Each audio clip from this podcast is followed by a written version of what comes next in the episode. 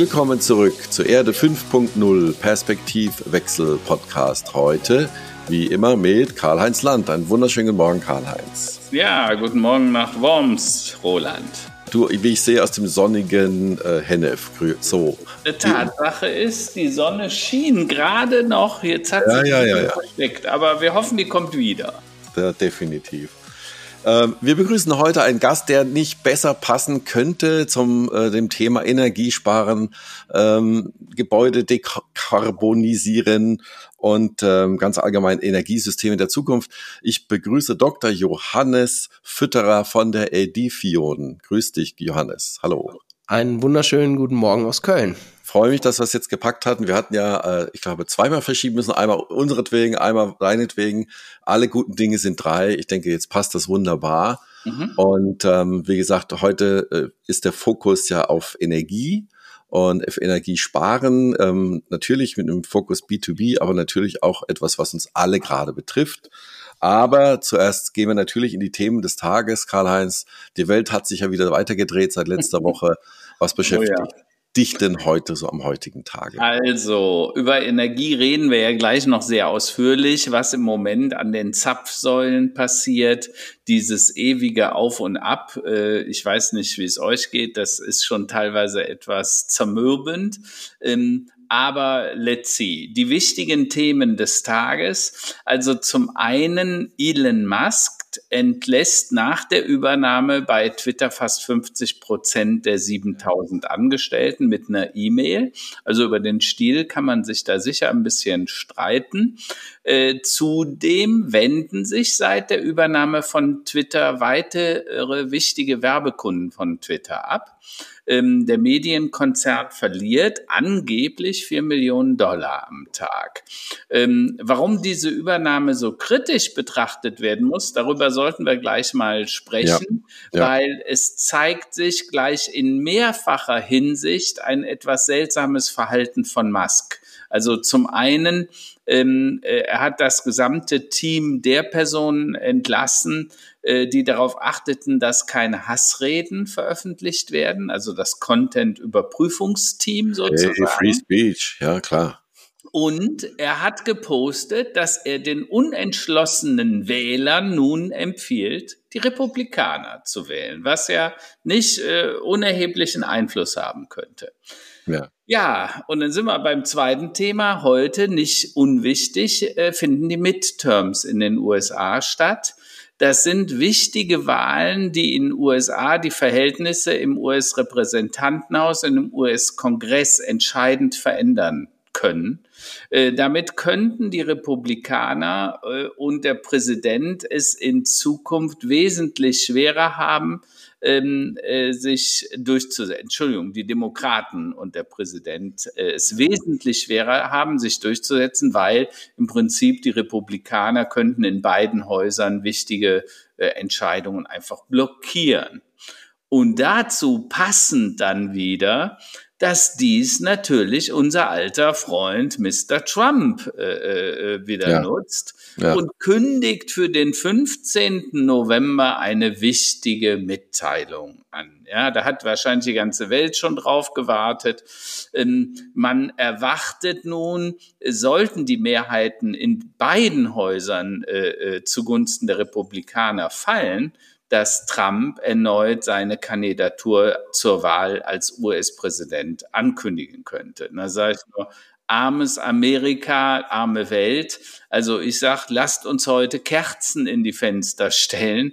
Ich weiß zwar nicht, ob es hilft, aber zumindest sollten wir den Amerikanern Beistand leisten, weil äh, ich glaube, wir haben vieles gebraucht, aber das brauchten wir so wenig wie Putin und den Krieg in der Ukraine. In der Tat, in der Tat. Ähm, ja, Johannes, das sind natürlich harte Bretter. Gibt es bei dir aus deinem Bereich noch etwas, was dich heute so beschäftigt, äh, was du da noch auf on top setzen könntest oder was dir wichtig ist? da ich mich momentan in der Rush-Hour des Lebens befinde, äh, habe ich, hab ich kaum mehr Zeit, um um gesellschaftspolitische politische Dinge Gedanken zu machen. Äh, Versuche das immer noch, aber ähm, mhm. genau, was Karl-Heinz angesprochen hat, Tanksäulen. Gestern habe ich das erste Mal über zwei Euro für den Liter Superbenzin bezahlt. Das äh, hat mich dann doch geschockt.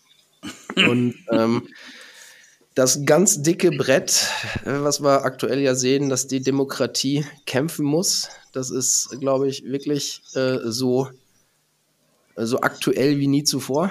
Elon ja. Musk verstehe ich nicht, was er denn denkt, davon zu haben, in, aus der Art und Weise, wie er sich verhält, äh, mittelfristig. Ob es einfach nur ein wahnsinnig starkes Machtstreben ist oder was da eigentlich hintersteckt. Der müsste eigentlich vernünftiger sein, wenn ich, wenn ich mir das so angucke. Sollte man meinen. Mhm. Aber insbesondere ganz aktuell ist ja eigentlich das Bürgergeld und die Hartz-IV-Reform. Und ich denke, das äh, ist auch aktuell zu dem, was wir machen, weil wir gehen ja mit der Digitalisierung, Automatisierung rein und versuchen erstmal einen Fachkräftemangel zu beheben. Mhm. Aber natürlich äh, sind äh, ja Jobs, die nicht so hoch qualifiziert sind, dann natürlich auch ähm, könnten perspektivisch wegfallen. Das geht genau in diese Kerben rein, Demokratiesicherung und die größeren Zusammenhänge sind da, glaube ich, direkt erkennbar. Und äh, da finde ich spannend, wie sich große Teile der Politik, die jetzt nicht an der Regierung sind, da teilweise positionieren. Mhm. Und so, das zeigt mir eigentlich, dass die Frage, wie wollen wir zusammenleben in diesem Land, überhaupt nicht geklärt ist. Und das finde ich äh, ebenfalls aktuelles Thema des Tages. Mhm.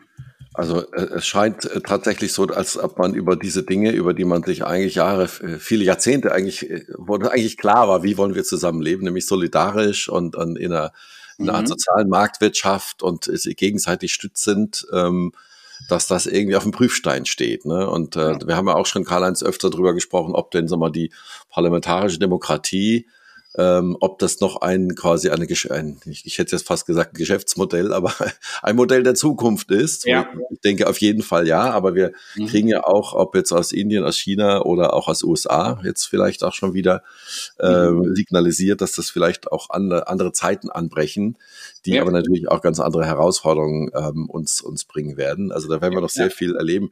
Vielleicht nochmal als Kommentar zu dem Thema Twitter. Mhm. Ähm, es gibt ja schon seit vielen Jahren äh, die Diskussion, ob Big Tech zu viel Macht hat. Wir hatten ja schon auch mhm. öfter darüber gesprochen, Meta ähm, also sprich Facebook, Instagram, die ja an äh, Teenage Depression äh, schuldig waren und wirklich äh, sehr viele katastrophale Auswirkungen auch über Hate Speech in verschiedenen Ländern hatten, bis hin zu massenhaften Todesfällen und Lynchjustiz. Mhm. So jetzt scheint es so zu sein, dass ähm, Musk ähm, kauft Twitter, dann kommt Trump und die beiden werden dann quasi äh, die, die Medienwelt dominieren und zwar in eine Richtung, die wir uns alle nicht wünschen. Ja. Also ähm, das wären wilde Zeiten, ja. die nächsten vier Jahre, das oder die nächsten zwei Jahre bis zur Wahl auf jeden Fall.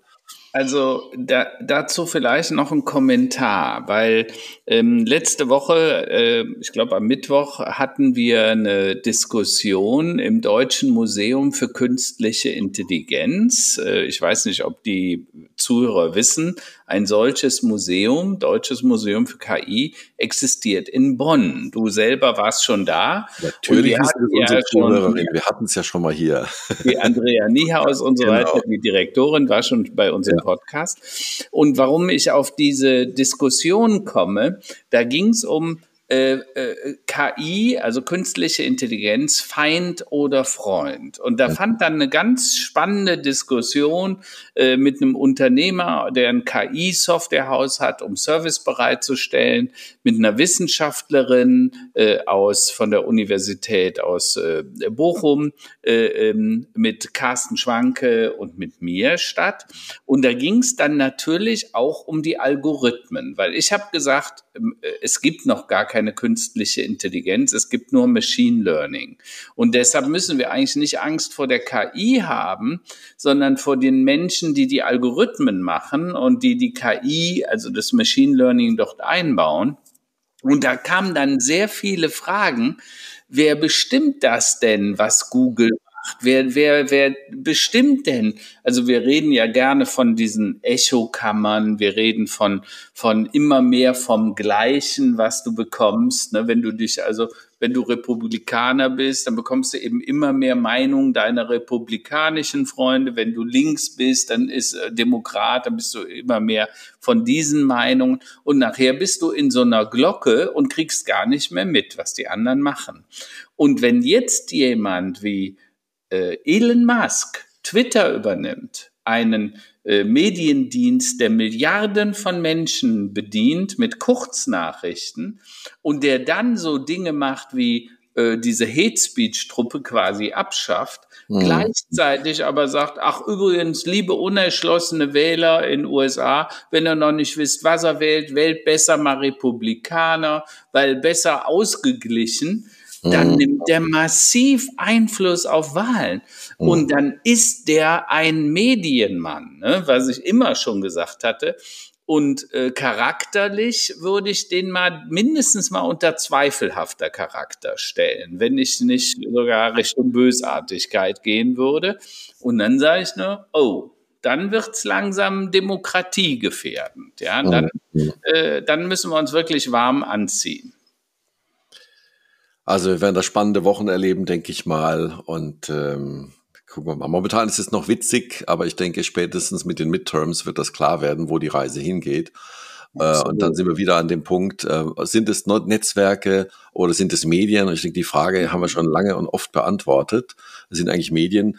Ähm, was ich gerne machen möchte, ist, äh, wir haben ja immer gerne in den letzten Monaten zum Impfen aufge äh, mhm. ähm, aufgefordert. Das wollen wir natürlich am Ende auch gerne tun. Ich würde gerne einen Aufruf starten, dass unsere Hörerinnen und Hörer, Hörer sich äh, an der Demokratie äh, um die Demokratie kümmern. Äh, äh geht, werdet Parteimitglied, mir ist egal welche, in eine demokratische Partei, mir ist egal, ob die Grünen, die SPD, die CDU, die FDP. Ich bin seit letztem Jahr Mitglied einer politischen Partei, eigentlich aus diesem Grund, äh, um einfach ein Zeichen zu setzen. Und äh, man muss, wir müssen aktiv an der Demokratie arbeiten, die Demokratie schützen. Ja. Und ich würde das gerne jetzt in den nächsten Monaten öfter mal sagen, Karl-Heinz, weil ähm, Sehr gut.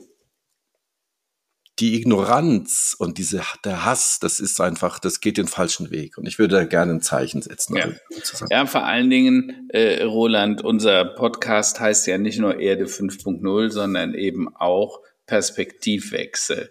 Und ich glaube, dass es immer wichtiger wird, die Perspektive einfach mal zu wechseln. Auch sich mal in die Füße und Schuhe des anderen zu stellen und dann zu gucken, was ist das denn eigentlich, was da passiert. Ne? Ähm, aber ich würde sagen, lass es uns damit erstmal. Jetzt mal ab, genau. Wir, wir gehen jetzt mal Richtung Energie, weil das ist ja ein Thema, was uns alle sehr betrifft. Ich habe heute Morgen mit einem Bekannten gesprochen, dem habe ich erzählt äh, hier vom Erlebnis. Letzte Woche hatten wir ja den Peter Kraus, hier ein Metzger aus der Region. Und äh, bei dem sind die Energiekosten fast um Faktor 10 gestiegen. Ne? So ein Metzger hat ein großes Kühlhaus. Ne? Äh, und er sagte, statt 700 Euro 7000, das ist schon mal eine monatliche Größenordnung. Ähm, und das betrifft uns ja irgendwie dann alle. Und äh, deshalb haben wir ja dich eingeladen, Johannes, damit du mal so ein bisschen berichtest, was können wir denn tun, zumindest jetzt mal mittel- und langfristig, weil ihr baut ja vor allen Dingen neu, also oder ihr beratet bei neuen Dingen. Aber äh, äh, äh, erzähl mal, was ihr macht, genau. Genau, also was macht Edifian? Wir sind das digitale Upgrade für Bestandsgebäude, um diese effizient, nachhaltig und zukunftsorientiert zu betreiben. Mhm. Und okay. ähm, wenn man so guckt, wir machen ungefähr 10% Neubau und 90% mhm. ist ah. bei uns im Bestand. Mhm. Ähm, was, was, du sagst, ist natürlich richtig. Ähm, Neubau ist wichtig, weil was wir heute bauen, ist in fünf Jahren fertig und muss eigentlich, oder in drei, also ungefähr, mhm. und muss dann eigentlich dem Standard in fünf Jahren entsprechen. Das heißt, mhm. heute in der Projektentwicklung müssen wir uns auch umorientieren. Das tun auch mhm. viele innovative Projektentwickler und ähm, da dürfen wir auch tatsächlich einige beraten. Und mhm. insgesamt haben wir jetzt 19 auch wirklich ganz, ganz schöne Neubauprojekte ähm, schon mitrealisieren können oder sind mhm. diese am realisieren. Und ähm, im Bestand ist es wirklich so, dass wir das an Gebäudetechnik nehmen, was im Gebäude bereits existiert.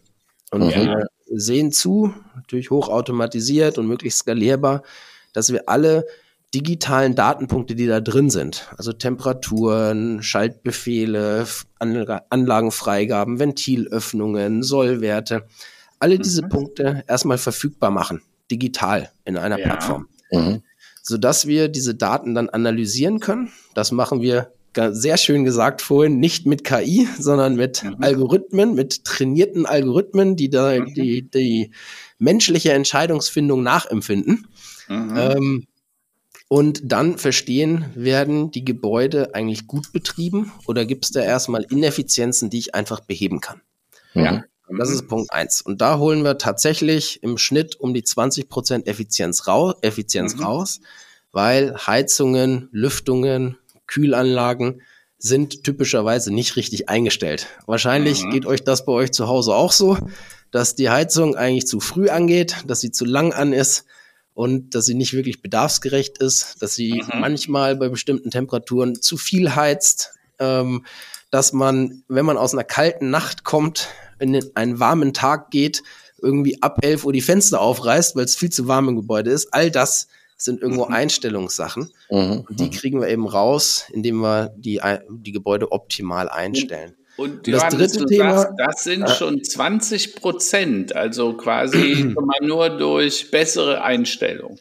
Ja, genau. Das mhm. ist das, was wir im Schnitt finden. Jetzt muss man ehrlich sein, wenn ein Gebäude sehr gut eingestellt ist, kann es ja. auch manchmal sein, dass man nur 5% rausholt. Ja. Mhm. Aber die Praxis zeigt, und wir konzentrieren uns äh, insbesondere auf Commercial Real Estate, da mhm. aber fast alle Assetklassen, ähm, also Büro, Retail, Shopping, mhm. ähm, Logistik, all diese ähm, oder Healthcare auch, all diese Dinge sind bei uns auf dem Radar dass äh, da auch teilweise große Betriebsfehler vorliegen, die keiner entdeckt. Dass, okay. dass beispielsweise raumlufttechnische Anlagen am Wochenende durchlaufen, obwohl sie gar nicht betrieben werden müssen.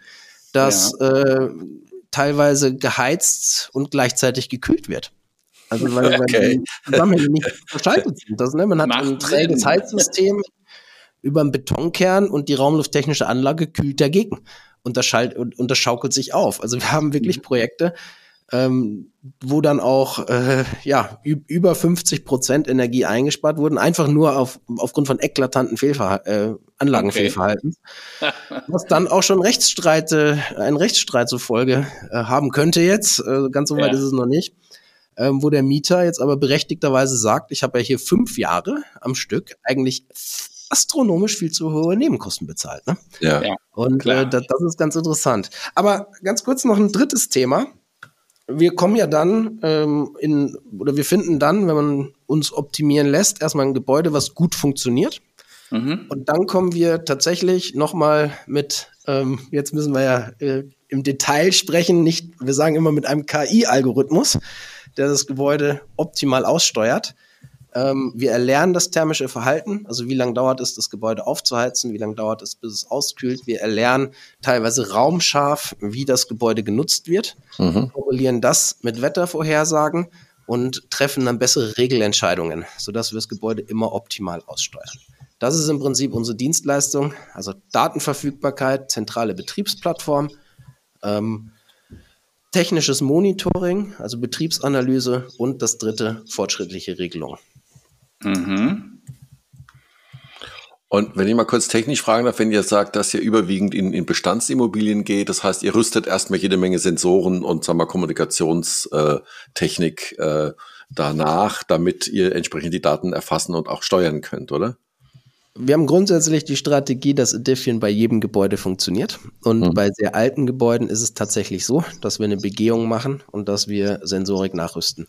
Das sind aber mhm. unter 10% der Assets, weil mhm. jeder Kessel, jede raumlufttechnische Anlage hat grundsätzlich erstmal eine speicherprogrammierbare Steuerung. Mhm. Die würden ja sonst gar nicht funktionieren. Und jetzt muss man bedenken, dass te technische Gebäudeausrüstung ähm, typischerweise eine Halbwertzeit hat von unter 20 Jahren. Also mhm. dann wird so ein Heizungssystem und so eine mhm. raumlufttechnische Anlage auch mal gewechselt.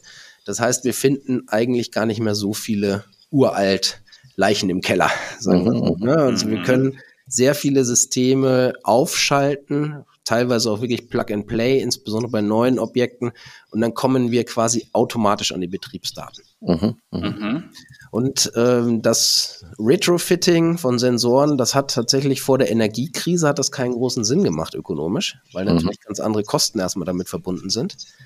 Ähm, mittlerweile sind wir aber so weit, dass, dass unsere Kunden auch sagen, okay, ja, wir können ruhig Geld in die Hand nehmen, weil Nachhaltigkeit ja. darf auch Geld kosten, beziehungsweise jetzt rechnet sich's. Klar. Ja. Klar. Okay. Okay.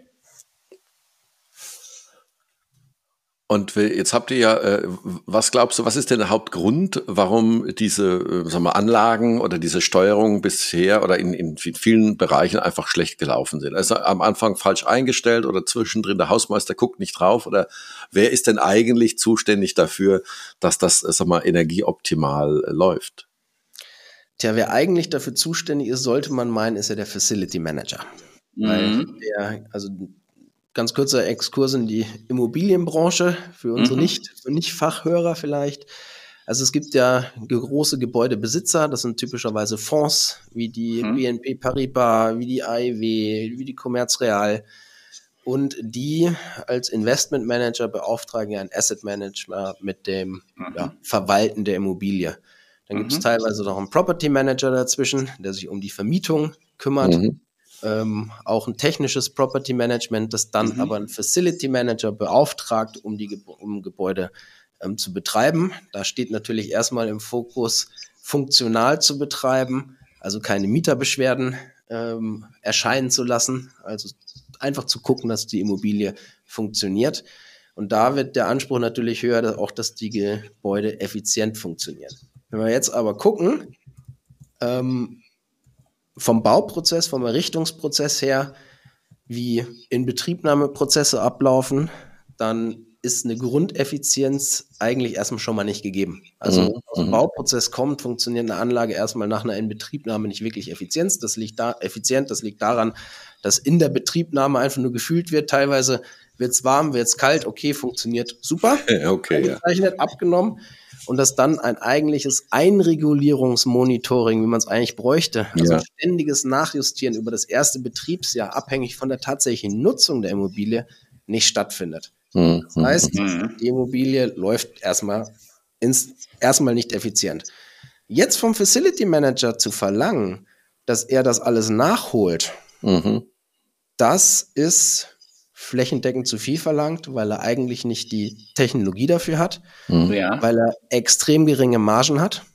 Ja. Parallel hat er noch einen Fachkräftemangel. Ja, ja. Also, und, und diese Aufgabe ist also in seinem, ja, ist ein sogenanntes Setup for Failure. Das kann ja. nicht klappen. Okay. So, und in genau diese ähm, Lücke schießen wir im Prinzip rein, dass wir sagen, mhm. wir ziehen hier Technologie rein die mhm. unsere Facility Management Partner nutzen können, um ihren Prozessen besser nachzukommen. Mhm. Oder wir gehen auch direkt an die Asset Manager und sagen, hey, wir haben hier ein Managed Service, dass wir systematisch die Performance eurer Gebäude mhm. ähm, verbessern. Verbessern, genau. Ja. Was sind die wichtigsten Hebel für euch, Johannes? Also wahrscheinlich hat vieles mit Sensorik zu tun. Also ihr müsst ja erstmal digitalisieren, dann vernetzen Erst dann könnt ihr es auch automatisieren. Äh, und da wird Sensorik ja eine ganz wichtige Rolle spielen. Genau. Wir nehmen die Sensorik, die da ist. Gebäudeleittechnik-Sensorik mhm. ist relativ breit. Wenn wir mhm. jetzt mal an ein richtig gut ausgestattetes Gebäude denken, haben wir ja teilweise sogar Einzelraumregelungen. Da mhm. weiß ich über jeden Raum, wie ist die Temperatur in dem Raum, wie ist die Luftfeuchte, wie ist teilweise die Raumluftqualität, also CO2, volatil, ja. organisch äh, Verbindungen, äh, MIF, all, all das gibt's in top ausgestatteten Gebäuden. Mhm. Da ist natürlich super. Diese kann man ganz detailliert ähm, auswerten und optimal betreiben. Mhm. Jetzt haben wir aber genauso Gebäude, wo einfach nur in, in Anführungsstrichen eine dumme Heizung drin steht. Mhm. Und aber auch diese hat ja Betriebsdaten. Die hat Heizkreise, die mhm. hat Brenner-Sollwerttemperaturen, die hat mhm. ähm, Abgastemperaturen. All diese mhm. Punkte mhm. an Sensorik sind schon vorhanden. Also wir müssen nicht nachrüsten, sondern wir müssen das, was da ist, erstmal vernetzen. Ja. Und die allergrößten Hebel, und das ist auch wieder es ist gar nicht so sehr in der Algorithmik, sondern es ist eigentlich vielmehr der Prozess, sind Laufzeiten, sind falsch, mhm. also dass Anlagen viel zu lange laufen, dass äh, Sollwerte einfach falsch hinterlegt sind. Mhm. Und ähm, wenn man dann, oder das wirklich, was ich gerade schon gesagt habe, teilweise parallel geheizt und gekühlt wird, aber wenn wir das hinter uns gelassen haben, dann sind die Hebel eigentlich äh, wirklich Regelschwingungen, taktende Anlagen und mhm. wirklich tiefer im ja. ja, ja. Also ich hatte einen Bekannten, äh, der hat eine große Studie begleitet, da ging es um Smart Cities, aber auch um Smart Buildings. Und da wurde die These aufgestellt, ähm, dass Gebäude und Städte, die intelligent sind, also smart sozusagen, dass die teilweise 40 bis 90 Prozent weniger Energie, weniger Ressourcen, weniger Rohstoffe benötigen, weniger Mobilität, also auch weniger Verkehrsfläche, als weniger intelligente Städte oder ja, old-fashioned Gebäude und Städte. Äh, kannst du das auch bestätigen? Seht ihr das auch so? Genau, das sehen wir auch so. Also mein, mein Hintergrund ist ja der Lehrstuhl für Gebäude- und Raumklimatechnik an der RWTH Aachen, mhm. wo es mhm. eine große Forschungsgruppe gab, in der ich selber nicht war. Also ich selber habe die Gruppe Gebäudeautomation geleitet, aber mhm. ähm, es gab die Gruppe urbane Energiesysteme und Quartiere. Ja. Und äh, die hat sich genau diesen Fragestellungen beschäftigt und ich kann da inhaltlich nur sagen, ja, das ist so. Mhm. Äh, wir sehen ja in Köln auch eine große Smart City Initiative. Ja. Wenn, wenn man da mal guckt, wo stehen wir heute? Mhm. Und ähm, was ist eigentlich in konzeptuell der erstrebenswerte Zustand? Da sind wir leider noch weit, weit hinterher. Ne? Und mhm. ähm, wir kümmern uns im Prinzip darum, dass einzelne Gebäude in das Energiesystem der Zukunft, also in die Smart City mit einzubinden. Das ist so ein bisschen ja. unsere Vision. Das klingt jetzt weit hergeholt, aber mhm. wenn wir einmal überlegen, ganz einfache Brücke, ähm, wir wollen uns mehr aus erneuerbaren Energien versorgen. Ja. Das heißt, wir müssen auf Wind setzen, wir müssen auf Photovoltaik setzen. Das heißt, der Anteil von volatiler Energie, Energie, die mal da ist und mal nicht da ist, der wird überproportional zunehmen. Also wir können aber uns das nicht leisten, wenn wir alles voller Pumpspeicherkraftwerke setzen, wenn wir überall auf Batterien gehen, sondern wir müssen intelligente Systeme haben auf der Abnehmerseite. Und da sprechen wir über Demand-Side-Management. Ja. Und ich kann euch jetzt sagen, die größte Batterie, die das Energiesystem hat, die steht eigentlich schon. Ja. Das ist aktuell der Gebäudebestand. Müssen wir mal gucken, wie sich das mit der ähm, E-Mobilität entwickelt. Aber der Gebäudebestand ja. ist da und die Lastabnahme der Gebäude ist flexibel. Mhm. Gebäude haben verschiedene Klassen von Flexibilität. Ich habe einmal eine Flexibilität, die ich im Gebäudebetrieb überhaupt nicht merke. Beispielsweise, mhm. wenn ich eine raumlufttechnische Anlage über 15 Minuten wegschalte, ja. das kriegt der Mensch im Besprechungsraum mitunter gar nicht mit. Mhm. Ja. Wenn ich dann hingehe und sage, okay, ich nutze die thermische Kapazität eines Gebäudes, also ich lasse eine Wärmepumpe mal länger laufen, heizt das Gebäude ein bisschen mehr auf, weil gerade zu viel Strom mhm. im Netz ist, dann kann ich zu Spitzenlastzeiten, wenn gerade viel Strom nachgefragt wird, also gegen am frühen Morgen, die Heizung, die Wärmepumpe des Gebäudes komplett wegschalten.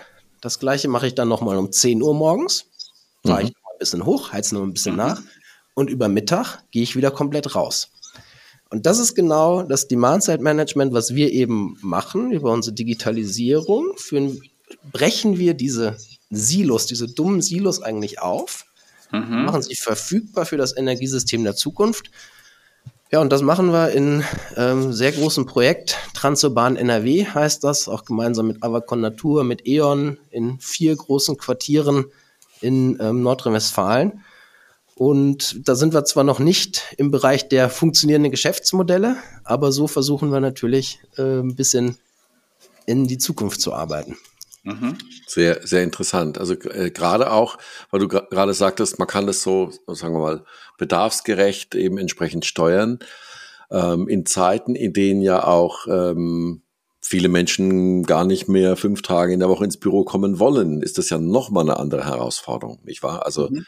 wie, du kannst ja quasi nicht in, in, also das ist jetzt eine Frage, kann man ein Gebäude so hoch und runter regulieren, so schnell, mit so schnellen Reaktionszeiten, ähm, dass man letztlich die drei Tage, da, äh, sagen wir, in denen quasi keiner ins Büro kommt oder nur die Hälfte der Menschen ins Büro kommt, ähm, da auch entsprechend runterregeln kann oder es sind Gebäude für sowas eigentlich zu träge? Jetzt müssen wir gucken. Typischerweise mhm. wird ja nur, weil weniger Leute in einem Bereich arbeiten, nicht ein ganzer Bereich nicht mehr genutzt. Ja. Das ist, das ist im Prinzip der Knackpunkt. Also grundsätzlich, und wenn ich, wenn, wir nehmen ein Dreierbüro. Ob im Dreierbüro eine Person sitzt oder ob da drei Personen sitzen. Mhm. Ja. Deswegen hat diese eine Person trotzdem den gleichen Anspruch an thermischen Komfort und Raumluftqualität. Nicht? Mhm. Mhm. So, das heißt, sie haben mal so ein, ist nicht direkt ein Rebound-Effekt, aber so einen, so, einen, so einen dämpfenden Faktor. So, man muss mhm. eigentlich da hingehen und dann die, die Fläche, die eine Person nutzt, gleich halten. Ja. So, und das dann so verteilen, dass man eben den ganzen Bereich von dem Gebäude abschaltet oder, oder, oder wegschaltet und dann macht das wieder Sinn. Also ich glaube, es ist, es ist mehr so ein prozessuales Thema. Management-Thema okay. als, als ein technisches.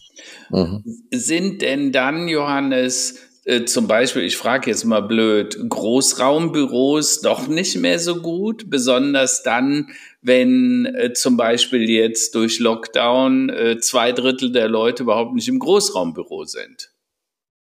Ja, oder man, äh, wenn man drei Großraumbüros hat, dann schiebt man alle Leute in ein Großraumbüro und lässt die anderen beiden Großraumbüros äh, nicht mehr. Ungeheizt oder ungekühlt. Ungeheizt, ungekühlt, unbelüftet, ja. genau. Mhm. Okay. Dann, dann okay. werden sie wieder besser. Also ich, ich denke, da gibt's keine ganz klare Antwort. Was ich, ja. was, was ich ganz spannend finde, ähm, die Deutsche Welle in Bonn die macht das jetzt so ein bisschen über, über Suffizienz. Also diese, äh, also wir haben ja einmal Effizienz, das, das heißt, wir müssen ähm, ein, eine definierte Dienstleistung mit mhm. möglichst wenig Ressourceneinsatz erbringen. Ja. Mhm. Und jetzt wird sich auf einmal die Frage gestellt, äh, ist denn diese Dienstleistungsdefinition eigentlich richtig? Da gab es ja die Verordnung über Energieeinsparungen von mhm. Robert Habeck, der auch die Arbeitsstättenrichtlinie angepasst hat und gesagt, 19 Grad mhm. muss nur noch sein. Jetzt gehen einige äh, Institutionen so weit, dass sie sagen, okay, wir haben ja nur noch ungefähr 70 Prozent Auslastung. Das heißt, mhm. in 30 Prozent der Fläche gehen wir einfach auf 17 oder 16 Grad. Mhm. Ja. Und schaffen Möglichkeiten, dass sich die Leute neu verteilen. Und ja. ähm, da kann man, kann man sich im Prinzip entscheiden, ob man mit einem dicken Pulli ja. ähm, in einem Büro sitzen will, wo man dann alleine ist. okay. Und ähm, ja, das, das finde ich auch ganz charmant. Also nicht, nicht nur, also auch, auch mal drüber nachdenken, was, was gibt es sonst noch für, für Wege? Ja, ja, ja. Ja, ja, und äh, dann neuerdings mit der äh, Idee fängt man natürlich auch an, Dinge anders zu bewerten und zu verteilen, weil wenn ich mir dann überlege, dass vielleicht die Hälfte äh, die Do, also Dienstag, Mittwoch, Donnerstag im Homeoffice arbeiten oder montags und freitags mal ins Büro gehen, dann verlagern wir natürlich die Energieeffizienz auch zum Teil ins Homeoffice. Ne? Ja, klar. Natürlich auch nicht unerheblich, ja. Äh, äh, eigentlich müsste man dann drüber nachdenken, dass der Arbeitgeber nicht nur einen Teil der, des Schreibtisches zu Hause oder des Drehstuhls, des Bürodrehstuhls zu Hause bezahlt, sondern vielleicht sogar ein bisschen von der, von der Heizkostenrechnung übernimmt, weil die wird ja in den nächsten sechs bis zwölf Monaten deutlich steigen. Ne? Das, glaube ich, ist schon klar. Ein dauerhaft beheiztes Arbeitszimmer trägt da deutlich zu bei. Das ist ja, ja, ja, ja. Was, was sagst du denn dann? Also äh, fragen da Leute auch schon nach? Weil ich meine, wenn jetzt die Regel ist, also wir hatten das letztens, Tim Höttges hatte, also der CEO der Deutschen Telekom gesagt, hör mal, ich will jetzt wieder ein ausgewogenes Verhältnis zwischen Homeoffice und Büro. Also die Leute gehen jetzt auch tatsächlich wieder mehr in die Büros. Aber es bleibt dabei, zwei, drei Tage sind viele immer noch äh, quasi im Homeoffice. Und ähm, äh, wenn ich dann, ich sag mal, drei Tage Homeoffice, zwei Tage Büro und ich lasse die Heizung durchballern in den zwei Tagen, dann macht das ja auch bei mir privat ein bisschen was aus, ne? Definitiv. Ja, was, was, also machen wir es eins nach dem anderen. Ja. Zur Frage Homeoffice. Ich meine, wir haben jetzt tatsächlich, bei uns hat sich die Flächensuffizienz automatisch eingestellt. Mhm. Wir hatten äh, 2020, kurz vor der Corona-Krise, haben wir uns ähm, neue Büros angeguckt, weil mhm. wir 20 Mitarbeiter hatten und 21 Arbeitsplätze. Ja. Mhm. So, das ist ein klaren Wachstumskurs. Das heißt, wir haben uns Flächen ja. angeguckt, dann kam Corona, haben uns da entschieden, unsere Fläche erstmal unverändert zu lassen. Jetzt haben wir 50 Leute und die Fläche äh, genügt immer noch. Jetzt gerade ja. wird es allerdings ein bisschen kritisch, weil die Leute ja. stärker wieder ins Büro zurückkommen. Ja. Mhm. Ursprünglich, also ich würde mal sagen, bei uns ist das mit der Effizienz dadurch, äh, was, was unsere Fläche angeht, eigentlich ganz gut geregelt. Also keinen großen Leerstand.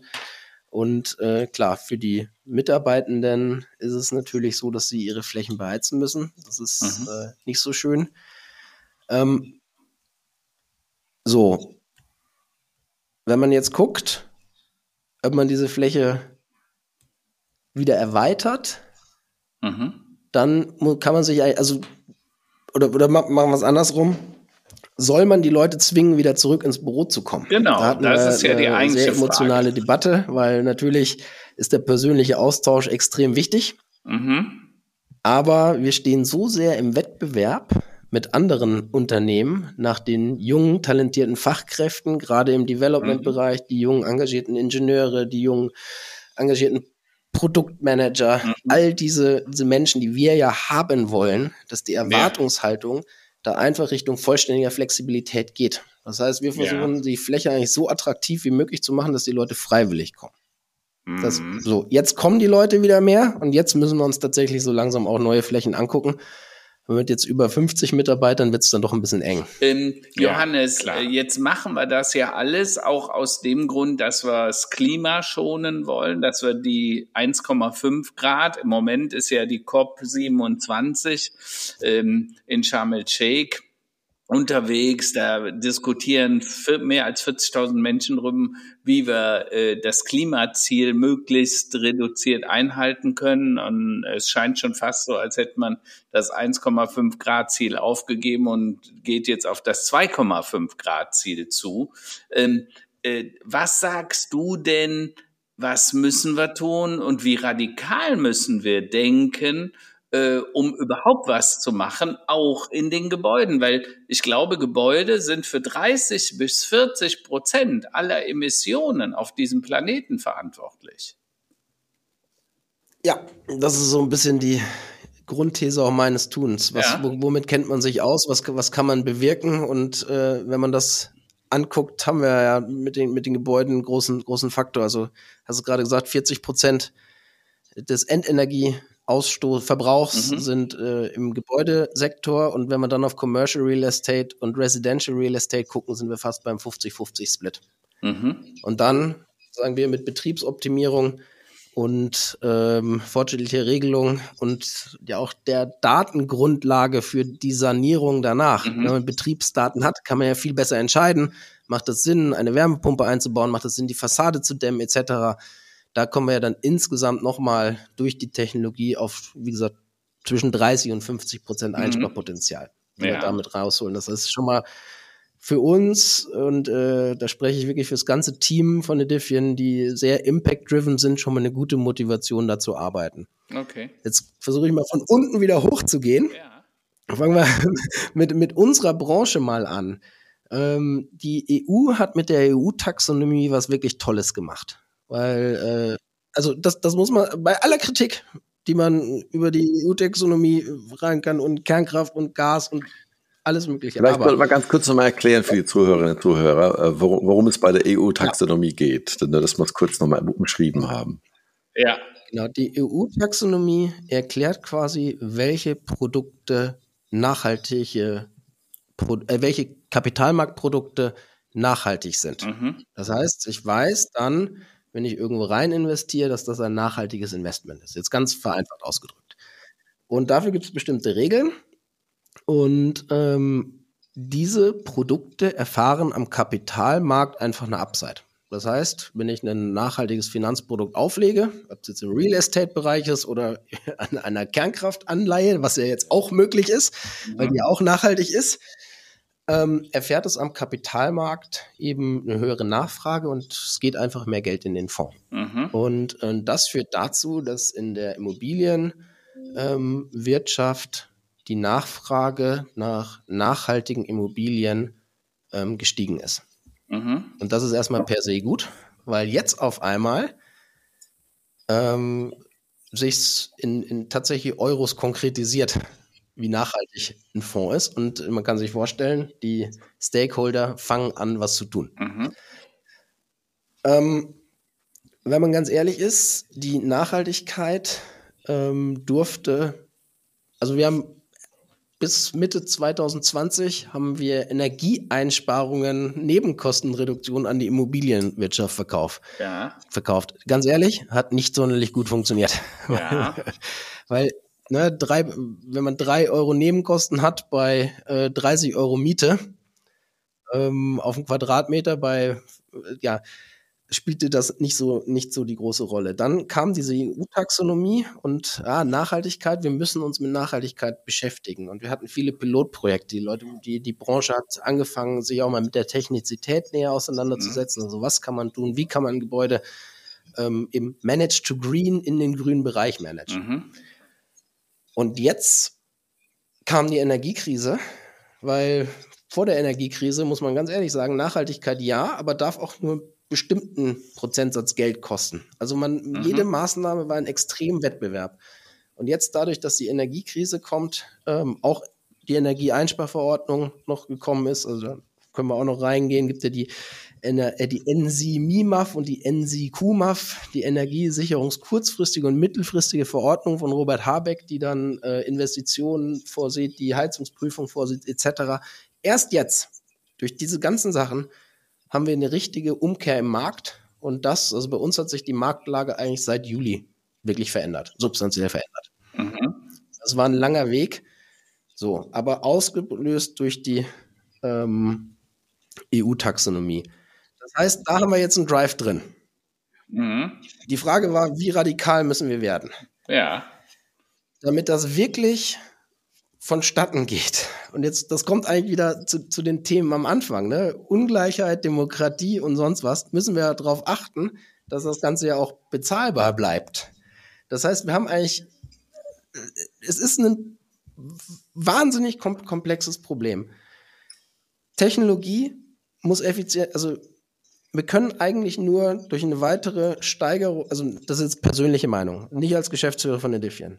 Wir können eigentlich nur dabei bleiben, dass wir CO2 fair bepreisen, dass wir die Energiepreise nicht deckeln und dass wir Entlastungsmaßnahmen für diejenigen, die sich das nicht mehr leisten können, von mir aus auch Unternehmen, die für uns eine strategische Bedeutung haben, Aluminium etc., mhm. mit Geldentschädigungen ähm, kompensieren. Dass wir wirklich denen Geld geben, sodass die entscheiden können. Ja. Gebe ich das einfach weiter für die Energie aus? Mhm. Oder investiere ich in eine Effizienzmaßnahme oder in eine alternative Technologie, die weniger Energie kostet? Ja. Aber das ist meiner Meinung nach der Weg und den sollten wir radikal verfolgen.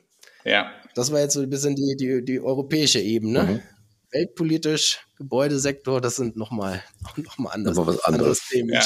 Aber dann ist es auch Ende. ja, es scheint ja, Karl-Heinz, da würde ich mich auch deine Meinung interessieren. Es scheint ja also immer mehr auch, äh, sagen wir so, ein, ein Bedürfnis nach ordnungspolitischen Maßnahmen da zu sein. Also ganz, sagen wir, im Gegensatz zu wir, einer äh, liberalen Einstellung her, der Markt ja. wird's richten. Ähm, wo stehst du da? Wie siehst du das? Also muss der Staat mehr vorgeben? Ja. Ähm, oder muss er die, die, die, ähm, sagen wir, die Regeln ändern oder die Grundlagen schaffen? damit der Mensch sich ändert? Oder müssen wir einfach Verbote aus äh, ähm, und, und Einschränkungen und Tempolimits und also, so weiter und so fort einführen? Roland, in dem Falle glaube ich, äh, es braucht alles. Das erste ist, äh, das Bewusstsein für Nachhaltigkeit muss gesteigert werden, ne? dass ja. jeder etwas tun kann und dass jeder auch eine Verantwortung trägt. Egal, ob ich Mitarbeiter in einem Büro bin und die Heizung volle Pulle aufdrehe und das Fenster aufreiße oder ob ich Arbeitgeber bin, der ein Büro zur Verfügung stellt oder jemand, der Technologien anbietet, die helfen können. Das zweite ist, ähm, dass ja im Moment das Bewusstsein wird natürlich dann auch durch solche Aktionen, man kann über die Coop 27, also die Weltklimakonferenz sagen, was man will, aber sie erzeugt natürlich auch wieder Awareness. Und wenn gestern Herr Guterres, der Vorsitzende der UN, sagt, Leute, wir stehen kurz vor Tipping Points, lasst uns lieber das reißen, sonst wird's übel, ja, wenn wir hier nicht in dystopischen Szenarien denken wollen, das hilft. Das zweite ist, ähm, dass die Regulatorik was tun muss. Und da bin ich vollkommen bei Johannes. Ich bin kein großer Freund der, äh, der, der, der Taxonomien gewesen, die so aus, äh, aus Brüssel kamen. Äh, also ob die Bananenkrümmung jetzt X oder Y ist, da habe ich immer gedacht, mein Gott, was machen die da eigentlich? Aber ich bin inzwischen der Meinung, gerade was Frau von der Leyen da jetzt in den letzten 12, 18 Monaten auch mit dem Green Deal gemacht hat, und wir sprechen ja über die Dinge im Rahmen des Green Deals, das ist wirklich gut. Und Taxonomie heißt ja bewerten, messen und dann was äh, tun. Ne? Und da wirst du entweder bestraft, also betaxt, also besteuert, oder du bekommst etwas. Und äh, dann zu sagen, du kannst da rein investieren, dann bezahlst du höhere Energiekosten oder du, du äh, investierst in vorbeugende Maßnahmen, die dann steuerlich wirksam sein können. Das ist halt, glaube ich, ein guter Schritt, das genauso zu tun. Und deshalb finde ich, dass es wichtig ist. Und ganz zum Schluss, lass mich das auch noch sagen, weil es dieser Tage ja so durch die Presse ging, die, die, die Leute, die sich festkleben und äh, für den Klimawandel was tun wollen, mit Bilder besch, be, be, be, bewerfen, mit irgendwelchen Butter, äh, äh, Butterpaketen oder ähnlichem. Ähm, da sollte man immer die Kirche im Dorf lassen. Ich halte es persönlich für nicht den bestgeeigneten Weg, Aufmerksamkeit zu erzielen. Aber es zeigt auch ein bisschen, die Verzweiflung bei diesen jungen Menschen, die sich ja Last Generation sozusagen genannt, genannt haben. Ne? Ähm, und da muss man einfach sagen, wir sollten auch die jungen Menschen ernst nehmen und deren Bedenken. Und zum Schluss schafft das natürlich auch nochmal eine gewisse Awareness. Alles zusammen und eine vernunft agierende Wirtschaft, die der Nachhaltigkeit folgt, weil das Geld, das Kapital anfängt, äh, Nachhaltigkeit zu verstehen, auch als Wettbewerbsfaktor. Und das hast du vorhin gesagt, Johannes. Früher war das so nice to have ein Rundungsfehler in der Portokasse. Jetzt ist das eine Bilanzsumme, da willst du, da musst du hingucken. Und das ist gut, weil wenn das so ist, äh, dann werden die Menschen auch wirklich was tun. Deshalb gebe ich der Nachhaltigkeit da auch eine gute Chance. Und auch, dass wir das nochmal alles gerockt kriegen, sozusagen. Aber dann sag doch, sag doch mal einmal ganz, ganz klar, was hältst du denn von der Energiepreisdeckelung? Gaspreisdeckelung. Ja, äh, das ist ein zweischneidiges Schwert. Ne? Auf der einen Seite werden Leute sagen, ah ja, du, was interessiert mich das denn dann alles? Äh, wird ja, der Rest wird ja übernommen. Äh, nimm natürlich bestimmte Wirkungen beim Sparen weg. Auf der anderen Seite, Johannes, ich, wir haben Kunden, deren äh, Energiekosten im Monat sind von 300.000 Euro, also großer, große Produktionsbetriebe, auf 1,9 Millionen gestiegen, ja. Und da kannst du dir vorstellen, oder das Beispiel vom, vom Metzger von 700 auf 7000 Euro im Monat, das ist schon herb. Und deshalb äh, auf der einen Seite kurzfristige Hilfe ja, nur ich sag mal langfristig müssen wir dafür sorgen, dass die sich nicht darauf ausruhen, sondern also so wie hier in dem Falle äh, eines eines äh, Küchenbauers, der jetzt eben sagt, wir werden jetzt komplett auf regenerative Energien umstellen. Ne? Und, also und jetzt, jetzt, jetzt vielleicht aus der jüng, etwas jüngeren Generation maße ich mir noch an. Bitte. an der Stelle. Bin noch, bin noch unter, unter 40 und da fehlt mir die Radikalität. ich habe tatsächlich einen, und, und das, da fehlt mir der Mut ja. und da bin ich teilweise auch enttäuscht von der äh, grünen oder teilweise grünen Bundesregierung, ja. die da am Werk ist.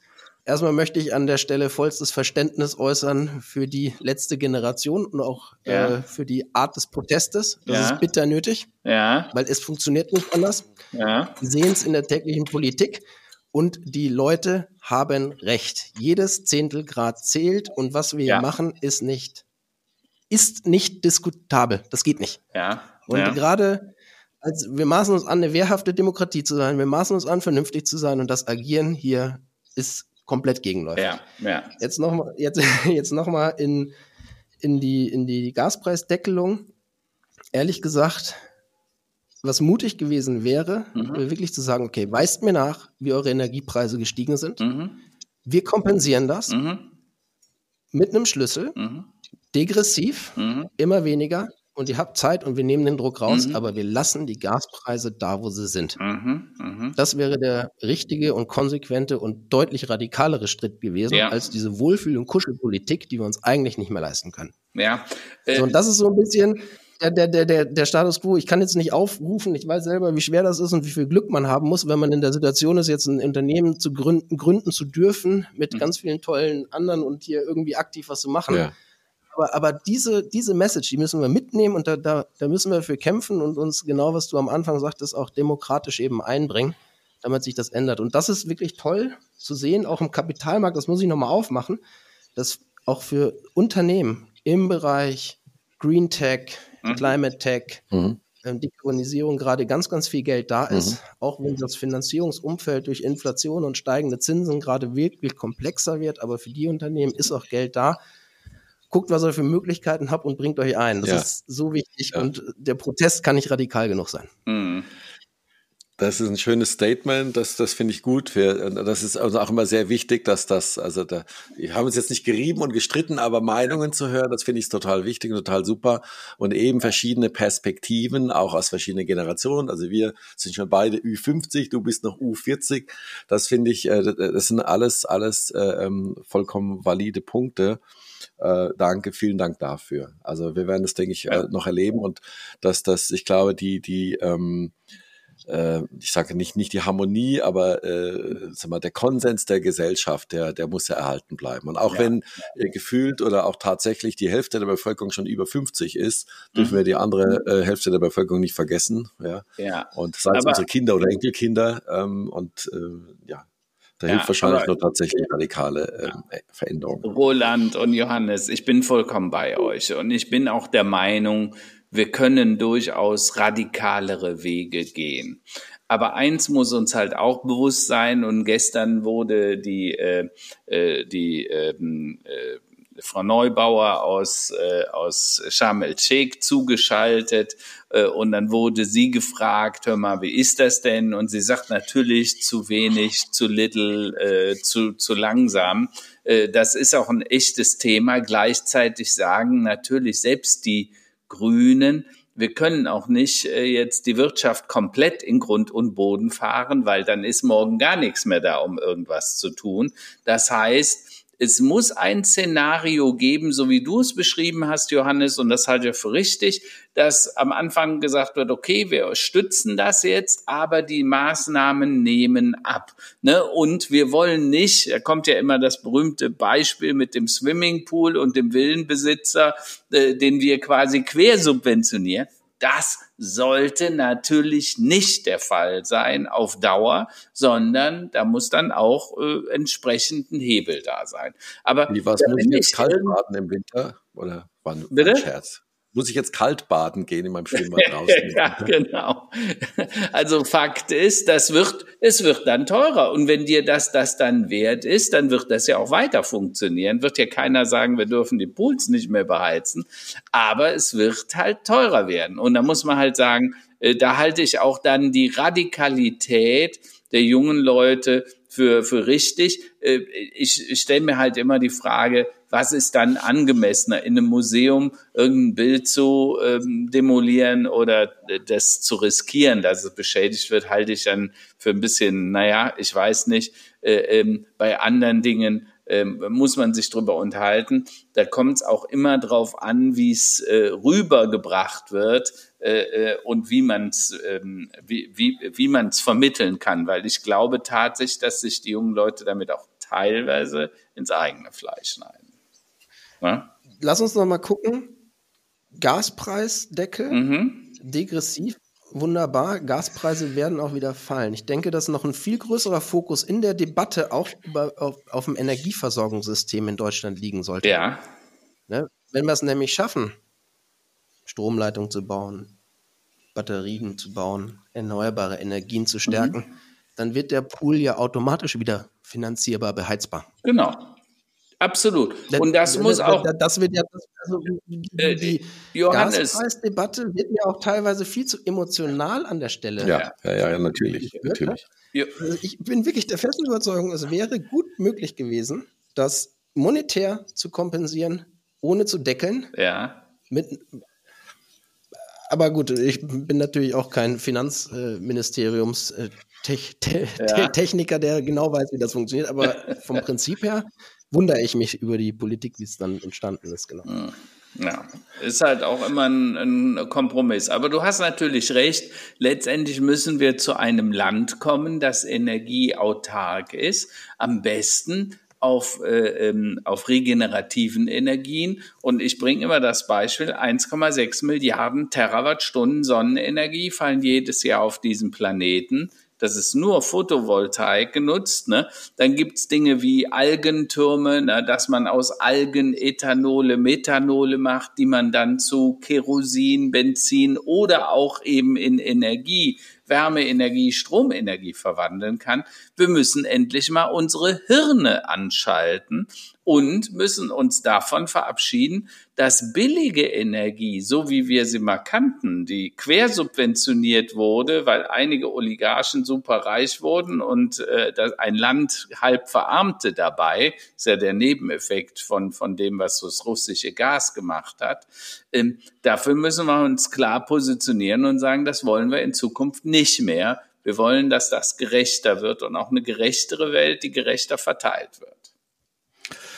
Sehr schöner Abschluss. Ähm, vielen, vielen Dank. Also ich glaube, wir haben heute wieder einen guten Rundumschlag gemacht, so, äh, sowohl aktuelle Themen, politisch, aber natürlich das Thema Energie, was uns allen auf die auf den Nägeln brennt und natürlich die die unendlichen Herausforderungen, um den Planeten nicht äh, noch heißer werden zu lassen, als als er eh schon ist. Äh, wir haben sehr viel gelernt, äh, Johannes, äh, was die Edifion, ich habe auch, äh, obwohl ich viele Jahre Latein hatte, habe ich mich von dir aufklären lassen, wo das Wort herkommt. Edifio, nicht wahr? Gebäude heißt das oder Haus. Ähm, Edifion ähm, in Köln haben wir auch viel gelernt, was ihr macht und wie ihr dazu beitragt. Vielen, vielen Dank ähm, dafür. Kommen wir zu unserer Abschlussrubrik nochmal Tops und Flops der Woche. Da haben wir ja auch immer, ähm, weil wir ja oftmals auch schwere Themen haben, von Anbeginn äh, eine kleine Rubrik geschaffen äh, für ein paar schmunzelnde Dinge. Karl-Heinz, ich starte wie immer bei dir. Ähm, hast du Tops ja. und Flops der Woche für mich diese Woche? Ja, also ganz offen für mich war äh, ein Top äh, diese Diskussion im Deutschen Museum, äh, wo es darum ging, äh, KI Freund oder Feind. Ich glaube, das kann man nicht oft genug sagen. Die Menschen müssen verstehen, was Machine Learning, was KI kann und was nicht. Dann verschwindet auch die Angst ohne dass man naiv gegenüber Algorithmen ist, weil Algorithmen äh, können auch missbraucht werden. Äh, und da sind die GAFAs, die Großen, nicht ganz äh, ohne Bedacht äh, äh, im, im, im, im Feuer und auch in der Kritik. Ja, und das ist auch irgendwie der Flop äh, der Woche für mich die Entwicklung bei den großen Datenkraken, also Google, Meta, Instagram und Twitter. Wir sollten mhm. die kritisch betrachten. Ne? Ich bin auch dafür, dass wir vielleicht noch mal mit Mirko Lange diskutieren zum Thema Meinungsfreiheit, mhm. Demokratie, Fake News, Lüge und Propaganda. Weil was mhm. da mhm. passiert, was gestern wieder die Russen bestätigt haben, nämlich dass sie mhm. sagen, wir haben manipuliert, wir werden weiter manipulieren und wir mischen uns auch weiter ein. Und das machen sie über ihre Bots und ihre, ihre Fake-Fabriken sozusagen. Und da sollten wir durchaus kritisch sein. Und das ist für mich sozusagen Top und Flop. Wir müssen es besser verstehen. Und wenn wir es verstehen, dann sollten wir kritischer damit umgehen, was da gerade passiert. Sehr schön. Äh, Johannes, Top und Flop der Woche bei dir. Kannst du noch was hinzufügen? Wir hatten ja auch äh, im Vorgespräch gesagt, es darf auch privat sein. Ja. Das, das Top war wirklich, ich war das erste Mal mit meinem vierjährigen Sohn auf einer Kirmes Aha. und habe ihn an die Elektromobilität rangeführt, bin mit ihm Autoscooter gefahren und danach haben wir einen Kleinkinder-Autoscooter entdeckt und er ist selber Autoscooter gefahren. Das war tatsächlich das pure Kinderglück und das war mein absolutes Top. Super. Ähm, dann hatte ich ein bisschen Zeit am Wochenende und ich habe mich tatsächlich mal mit der äh, Fußball-WM auseinandergesetzt. Da mal einen Mhm. Hintergrundartikel gelesen.